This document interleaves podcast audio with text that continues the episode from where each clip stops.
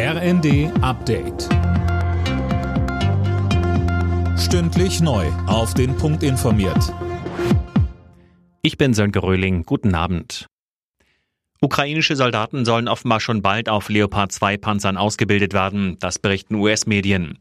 Nanja Kuhlmann, das wurde nach der Rammstein-Konferenz nicht so offen kommuniziert. Nein, aber das kann man als Signal verstehen, dass auch beim Thema Panzerlieferungen in den nächsten Tagen oder Wochen etwas passiert. Wie es heißt, soll Polen sich dafür eingesetzt haben, zumindest schon mal mit der Ausbildung anzufangen, um nicht zu viel Zeit zu verlieren. Dort soll die Ausbildung demnach auch stattfinden. Der ukrainische Verteidigungsminister spricht von einem Durchbruch und Präsident Zelensky zeigte sich in einer Videobotschaft optimistisch, dass sein Land die Panzer bald erhalten wird.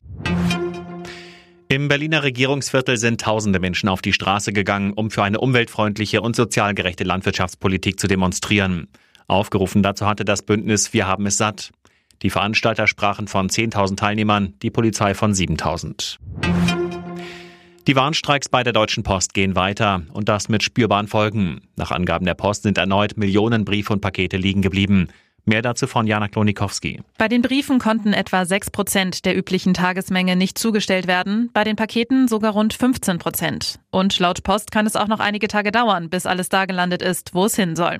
Seit dem Beginn der Warnstreiks Donnerstagnachmittag haben laut Verdi rund 30.000 Postbeschäftigte, vor allem in den Verteilzentren, zeitweise die Arbeit niedergelegt. Die Gewerkschaft fordert in dem aktuellen Tarifstreit 15 Prozent mehr Lohn. Die Post weist das als nicht finanzierbar zurück. Mit einem 3-0-Sieg gegen Schlusslicht Schalke ist Frankfurt zum Bayern-Verfolger Nummer 1 in der Bundesliga geworden. Der bisherige zweite Freiburg verlor in Wolfsburg deutlich mit 0 zu 6. Union Berlin gewann gegen Hoffenheim 3 zu 1. Bochum siegte gegen Hertha ebenfalls 3 zu 1 und Stuttgart und Mainz trennten sich 1 zu 1. Und im Abendspiel bezwang Köln Bremen mit 7 zu 1. Alle Nachrichten auf rnd.de